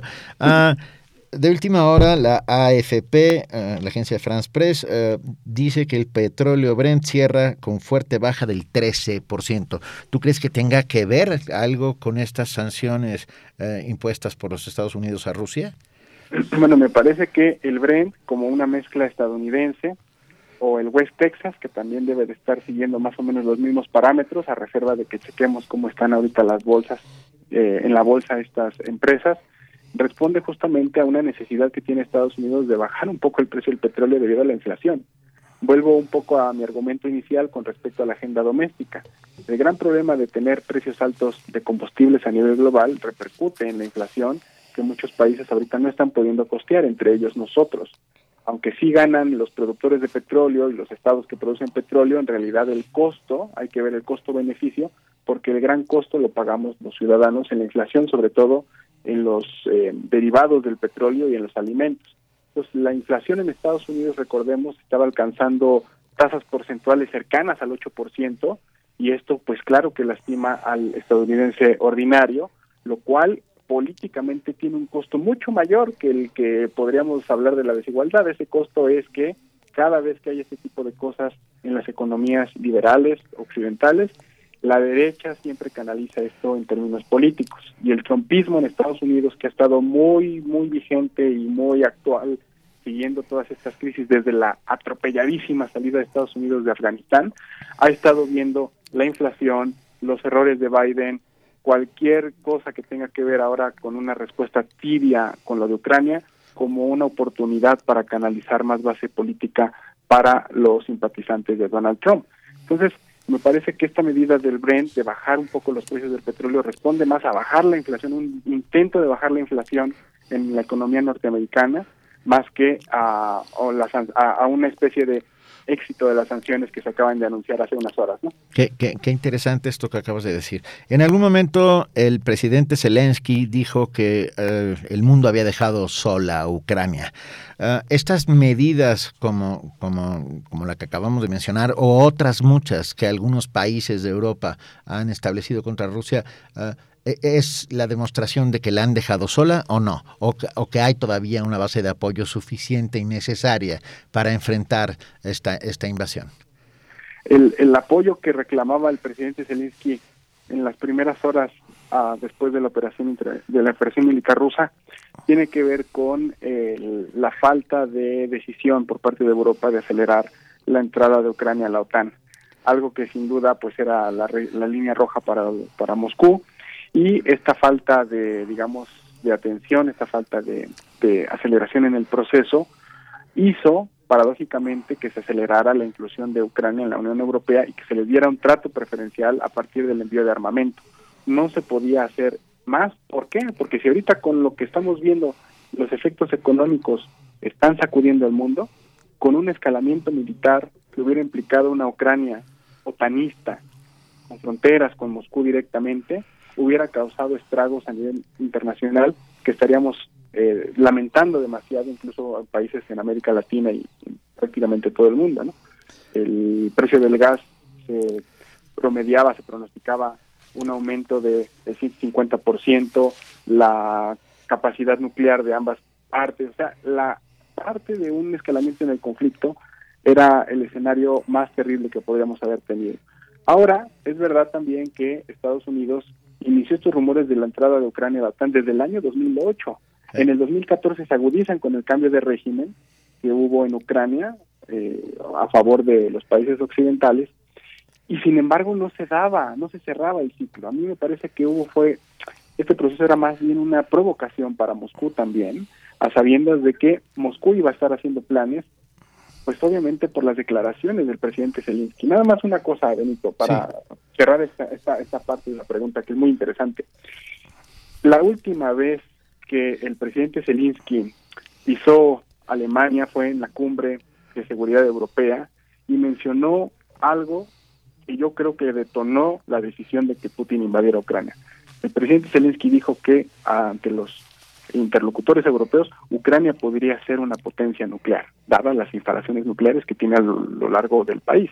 Esto para mí fue la línea roja que rebasó el presidente Zelensky y que detonó la invasión rusa.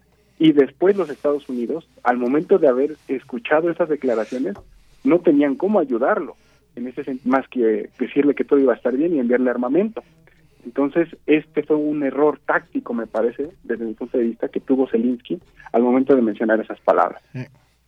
¿Será esta, doctor Moisés eh, Garduño García, una guerra de largo aliento? Eh, Todos pensamos en el momento de la invasión, o por lo menos muchos pensamos que iba a ser eh, corta, que, que- el poderío militar ruso, exsoviético, por llamarlo de alguna manera, iba a terminar muy pronto con las defensas ucranianas, pero no parece que sea así. ¿Cuál es tu visión al respecto?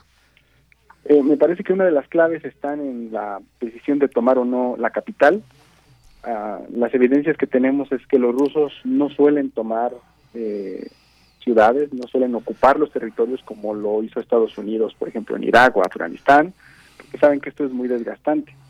Me parece que el término más adecuado para describir lo que está pasando es el de diplomacia coercitiva. No tomo la ciudad, pero me arrincono alrededor de la misma, tomo las fronteras, tomo el espacio aéreo prácticamente, y a través de un aliado que es Bielorrusia, obligan a los ucranianos, en este caso a Zelensky, a eh, negociaciones, pero desde el punto de vista de lo que quiere o aspira a tener el presidente Putin. En ese sentido, me parece que el plan B o el escenario menos deseable pues es la ocupación de la capital y con esto pues una serie también de tragedias humanitarias, que por cierto a esto responde la existencia de corredores humanitarios como una medida de presión agregada en donde dice Rusia, aquellas personas que quieran salir de la ciudad, háganlo ya por medio de estos corredores, porque si las negociaciones fracasan, la toma de la ciudad es inminente. Es diplomacia coercitiva, creo que eso le está apostando Rusia más que una guerra de largo aliento, que saben que históricamente lo saben los Estados Unidos, lo saben los eh, líderes que invadieron Afganistán cuando era la Unión Soviética, lo sabe cualquier potencia que ocupa un territorio que a largo plazo eso es insostenible para el ejército ocupante. Sí, Ah, ah, me gusta el término diplomacia coercitiva. A mí me suena mucho más a asedio medieval, utilizando ¿no? las mismas lógicas de los asedios medievales, hacer, hacer rendir a las ciudades por hambre. Así es. Pues muchísimas gracias. Estaremos en contacto porque creo que esto va para largo. Doctor Moisés Garduño García, profesor investigador de la Facultad de Ciencias Políticas y Sociales de la UNAM. Muchísimas gracias por estar otra vez con nosotros. Gracias a ustedes, Benito, por la invitación. Un saludo a nuestra audiencia. Muchas Gracias, un abrazo. Porque tu opinión es importante, síguenos en nuestras redes sociales, en Facebook como Prisma RU y en Twitter como arroba PrismaRU. Tu opinión es muy importante. Escríbenos al correo electrónico prisma.radiounam@gmail.com. Bien, como todos sabemos, hoy es un día, la jornada 9M, un día sin nosotras, después de la enorme marcha que sucedió no solo en la Ciudad de México, sino en muchas ciudades del país ayer, en el 8M. Ah, y bueno, hay que hablar del machismo en México y los tipos de violencia que se desarrollan al respecto. Y por, por ello hemos invitado a Moisés Castillo. periodista egresado de la carrera de periodismo de la UAM Xochimilco y coautor de los libros Amar a Madrazos, Los Nadie, A mí no me va a pasar y siempre estuve en riesgo. Todos ellos que tienen que ver justamente con lo que estamos hablando. Moisés, muy buenas tardes, gracias por estar con nosotros. Hola Benito, ¿cómo estás? Muy buenas tardes y gracias por la invitación. No, es un placer. Cuéntanos un poco eh, acerca de, de, estos libros en los que has colaborado y cómo abonan eh, para el entendimiento del fenómeno que estamos viviendo hoy en día. Mira, el primer este libro que se publicó sobre estas violencias contra las mujeres precisamente fue el de Amar a Madrazos, que es violencia en el noviazgo entre jóvenes.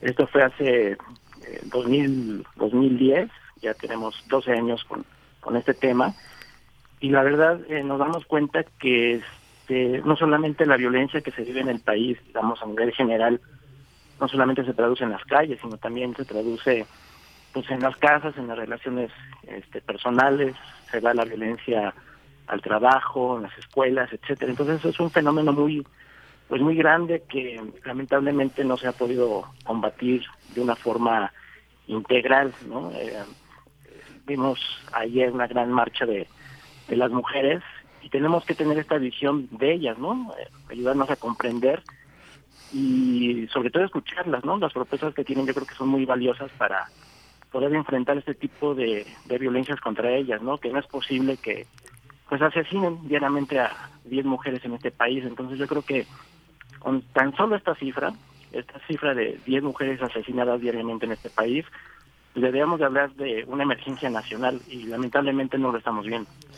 Sí, hoy recuperan los libros en los que has colaborado, querido Moisés, uh, palabras de mujeres que se han encontrado en estos casos, o sea, quiero decir testimonios. Sí, claro, este, mujeres que han sufrido violencia por parte de sus parejas, eh, que pues obviamente como tú sabes es la violencia más grave contra la mujer es el feminicidio. Y hablamos con las mamás también de, de chicas que pues, sufrieron este delito por parte de sus parejas. También eh, familiares que han este, que están buscando a sus a sus a sus hijas a sus primas a sus hermanas etcétera no porque también es un fenómeno muy muy grande lo que estamos viviendo no por ejemplo eh, de acuerdo con la información de fiscalías estatales y a nivel nacional, en tan solo en 2021 han desaparecido 10.000 mujeres, ¿no?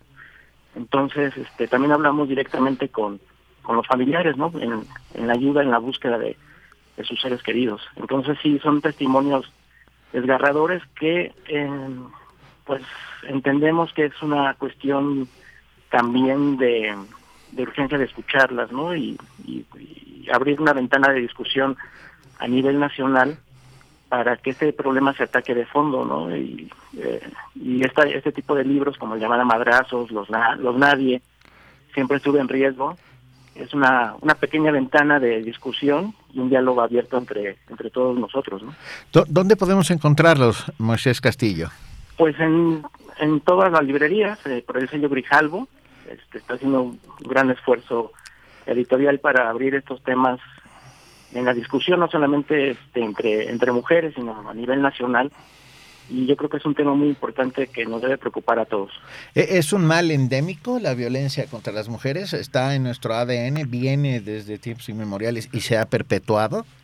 Pues mira, este, pues somos una, una sociedad machista y nos enseñan desde, desde niños, desde chicos, eh, este tipo de, de, actitudes este, machistas, ¿no? Eh, de que pues el hombre no tiene que este, participar en labores domésticas, por ejemplo, que los hombres no lloran, ¿no? Porque somos muy machos y los hombres no lloran. Las mujeres, en cambio, deben de tener los cuidados de la casa, del hogar. Hay un dato que también no sé si lo has leído, pero, por ejemplo, las mujeres dedican el 72% más tiempo al trabajo no remunerado, ¿no? Entonces, eso te habla de cuidado a, los hijos, cuidados a los, a los adultos mayores, cuidados a personas con discapacidad. Entonces las mujeres se encargan de todo esto y no se les paga. Entonces eh, ha, hablamos de una desigualdad este, brutal no entre entre esta paridad de género que siempre se habla no de, de hombres y mujeres, pero en la realidad este, vemos que son cosas muy muy abismales de las que estamos hablando, ¿no? En estos momentos. Sí, estamos hablando de tres o cuatro libros que, has hecho en coautoría. ¿Con, ¿Con, quiénes? Perdón, si se puede saber. Eh, con mi compañera periodista Alejandra del Castillo. Ah. Este, somos una dupla este, de periodistas que nos preocupamos por ese tipo de temas entre jóvenes. Este, y, es muy rico también trabajar con una mujer comprometida eh, y tener distintas visiones ¿no? entre, entre nosotros, pero la cuestión es, eh, lo fundamental de estos libros es escuchar a estas voces que son ingumiadas, que son pues no tomadas en cuenta ¿no? en estos procesos que, que deben de de, este, de ser implementados por todas las autoridades a nivel estatal, a nivel federal y, y sobre todo que debe de ser una discusión, ¿no? Que, que todos tenemos que, que entrarle porque esto no es el tema nada más de, de las mujeres, sino también de los hombres que tenemos que participar en un pues, en un México más justo y igualitario, ¿no? Sin lugar a dudas, de construirnos, como hemos dicho a lo largo de este programa, visibilizar las diferencias para transformarlas y cambiarlas. Ah, ¿Algo más que quieras agregar, querido Moisés? No, solamente este, agradecer el espacio y, y que muestras como la marcha de ayer eh, es, una, una gran es una gran muestra de que las mujeres tienen mucho que, que enseñarnos, ¿no? A nosotros los hombres y que también pueden este, encontrar este, otras voces, otras voces distintas entre las mujeres, entre hombres, eh, para construir un México pues más justo y ojalá que las autoridades eh, a nivel nacional y estatal eh, sepan comprender estos mensajes de las mujeres para pues para poder este, avanzar ¿no? en una, una sociedad sin violencia y en igualdad de oportunidades para las mujeres. Venga, se agradece. Recordemos que los libros Amar a Madrazos, Los Nadie, A mí no me va a pasar y siempre estuve en riesgo están editados por Grijalvo y ustedes los pueden encontrar en cualquier librería. Te mandamos un gran abrazo, Moisés. Gracias por tu tiempo. Un abrazo, Benito. Muchas gracias. Gracias. Y ahora vamos eh, con el tema de la visibilización. Eh, nos da mucho gusto recordar a la queridísima Amparo Ochoa con este tema llamado mujer.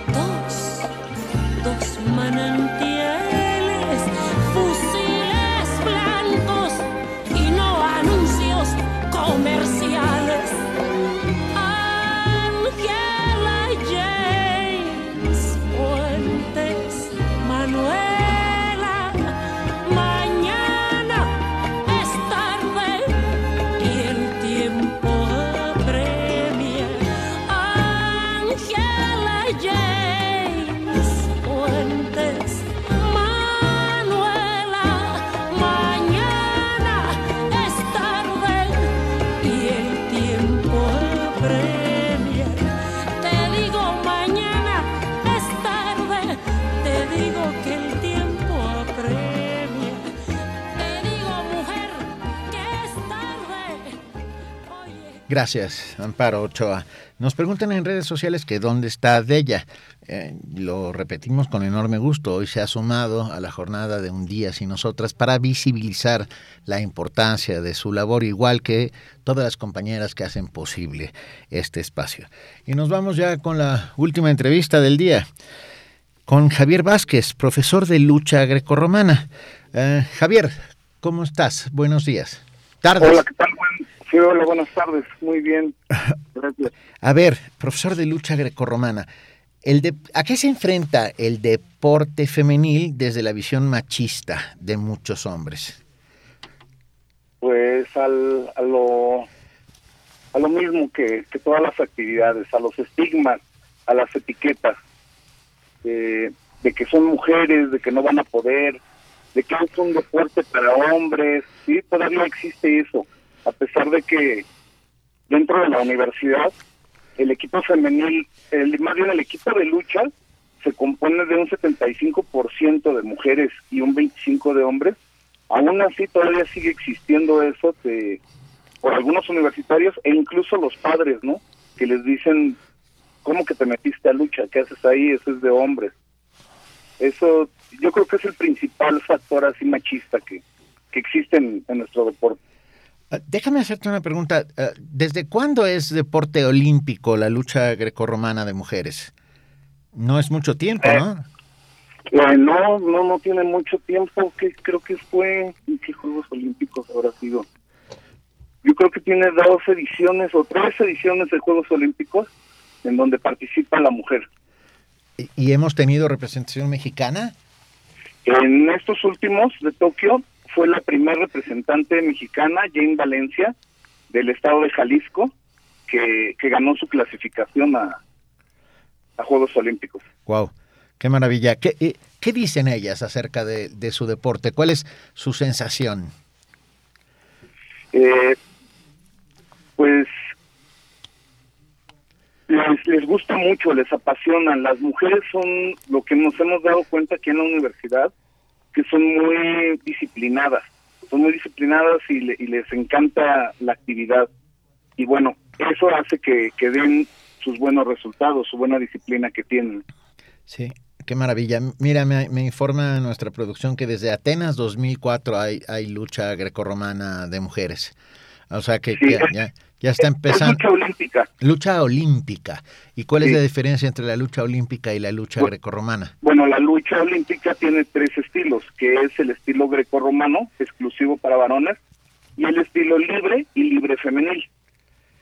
La diferencia es que el estilo grecorromano únicamente se utiliza de la cintura para arriba, las piernas no se pueden utilizar activamente, es decir, no, no se pueden agarrar, no se pueden hacer enganches, zancadillas, ¿sí? No, no se puede, nada más es de la cintura para arriba. Y en el estilo libre se ocupa todo el cuerpo. Javier Vázquez, cuéntame, se han acercado cada vez más mujeres para, para acercarse al programa de lucha de la universidad? Sí, sí, la verdad es que como te comentaba a un principio, un 75% del equipo en general son mujeres. Y bueno, llevamos tres ediciones de universidad en donde son campeonas de en lucha universitaria a nivel nacional. Ah, eso es importantísimo saberlo. ¿Y que, puedes decirnos algunos de los nombres de nuestras campeonas? Claro, eh, tenemos a Luz Hernández Hernández de la FES Aragón, eh, Selma Rojas de la Facultad de, de Ciencias Políticas y Sociales, eh, Daniela Chavarría de Psicología, eh, Alejandra Popoca, bueno, fue una competidora todavía de universidad y ahora es entrenadora de, la UNAM. Ella es egresada de la Facultad de Ciencias. Eh, está en proceso eh, el selectivo, supongo, para las Olimpiadas de París. ¿se ¿Está trabajando la universidad en este selectivo? El, el proceso pues es, es muy largo.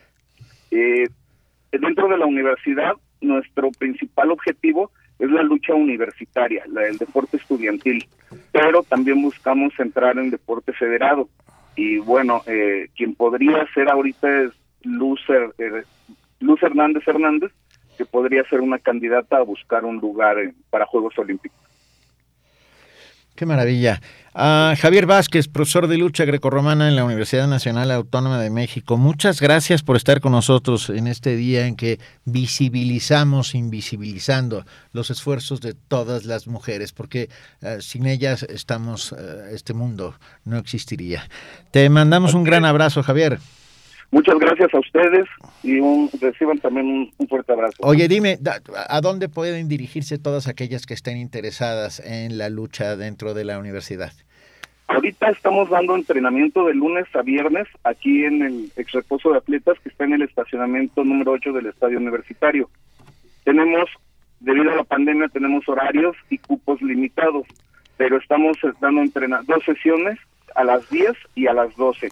Aquí pueden acudir o mandar un correo a luchas asociadas arroba deporte unam eh, punto mx arroba deporte punto unam punto mx A ver, ¿lo repetimos, por favor, el correo? luchas asociadas Sí. arroba deporte punto unam punto mx Venga, muy bien. Javier Vázquez, profesor de lucha grecorromana, te mandamos un gran, gran abrazo. Muchas gracias un abrazo también y un gusto Venga. Y bueno, aquí seguimos, ya estamos casi, casi por irnos. Eh, tenemos en voz de nuestra queridísima Margarita Castillo, eh, voz maravillosa de Radio UNAM, Alarma Bicicleta de Eduardo Galeano. Alarma. Bicicletas. Eduardo Galeano.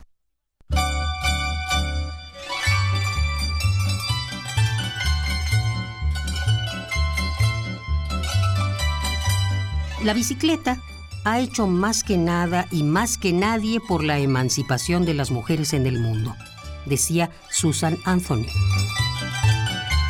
Y decía su compañera de lucha, Elizabeth Stanton, las mujeres viajamos pedaleando hacia el derecho de voto. Algunos médicos como Philippe Tissier advertían que la bicicleta podía provocar aborto y esterilidad, y otros colegas aseguraban que este indecente instrumento inducía la depravación, porque daba placer a las mujeres que frotaban sus partes íntimas contra el asiento.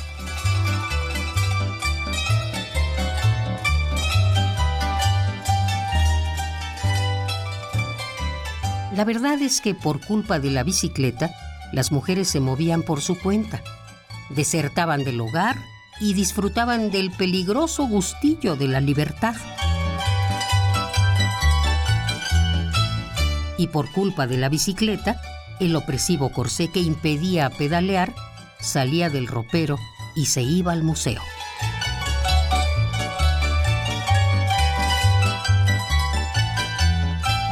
Alarma, bicicletas.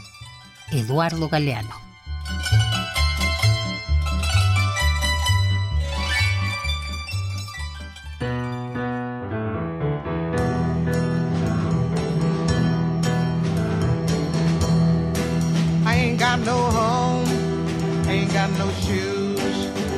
Got no money, ain't got no class, ain't got no skirts, ain't got no sweater, ain't got no perfume, ain't got no bed, ain't got no mind, ain't got no mother, ain't got no culture, ain't got no friends, ain't got no schooling. Ain't got no love, ain't got no name,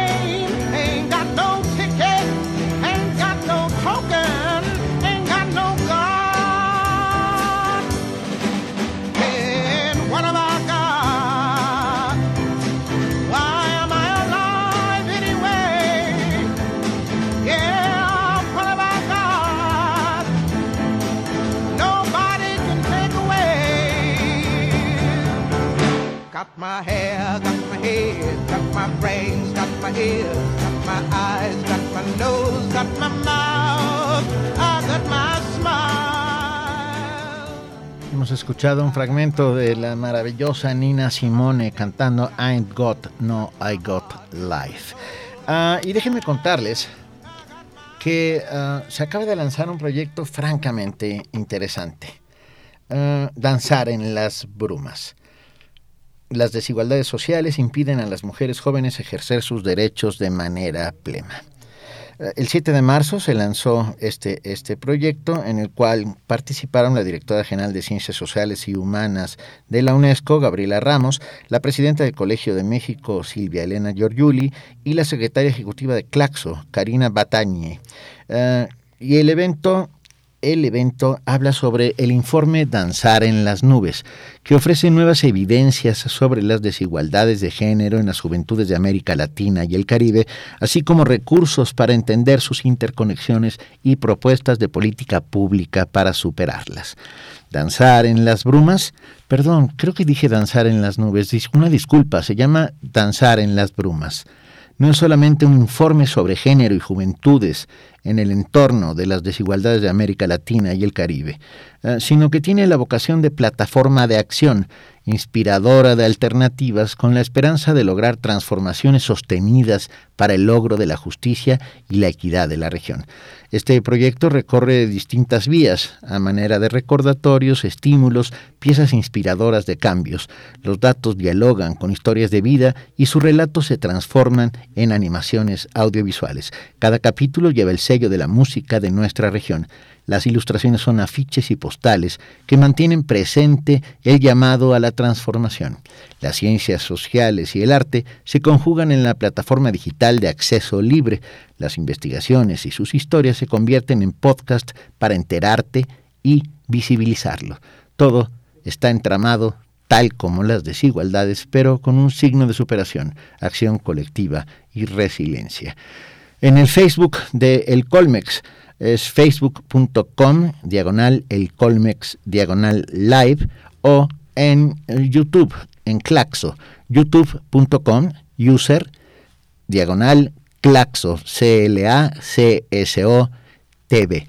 Ah, vale la pena muchísimo acercarnos, acercarnos a, a este danzar en las brumas, género y juventudes en entorno desigual. Ya seguimos aquí. Gracias a todos los que se han comunicado con nosotros a lo largo del programa. Eh, de verdad, muchísimas, muchísimas gracias. Eduardo Mendoza, que dice que extrañamos a todas. por supuesto que las extrañamos, pero ya mañana estarán de regreso. Hoy es un día importante en el sentido, en el sentido de la visibilización, invisibilización de las mujeres para mostrar la importancia que tienen en nuestras vidas y en todo lo que hacemos. Uh, Prisma RU es este esfuerzo de Radio NAM que se desarrolla todos los días, de lunes a viernes, de 1 a 3 de la tarde, conducido por Deyanira Morán, que estará ya mañana aquí con nosotros. Miren, vamos a despedirnos ya con una última canción. Muchas gracias por haberme acompañado. Soy Benito Taibo. Vine aquí a nombre de mi querida compañera y amiga de Yanira Morán, y gracias a todas las que hacen posible este espacio, Cristina Godínez, Cindy Pérez, Dulce García, Tamara Quirós, Virginia Sánchez, Paulina Gutiérrez, de Yanira Morán, por supuesto, y Socorro Montes. Hay que decir que hoy en la producción estuvo nuestro queridísimo Rodrigo Aguilar, en los controles técnicos Arturo González, Denis Licea aquí también en la producción, y Abraham Menchaca en la información. Y nos vamos con la Tigre, Hot Topic.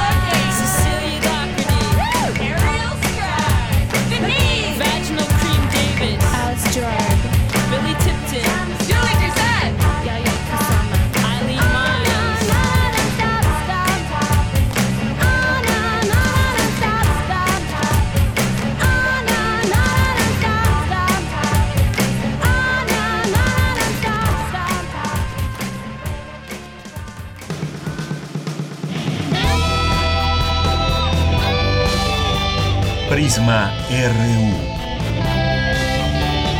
Relatamos al mundo.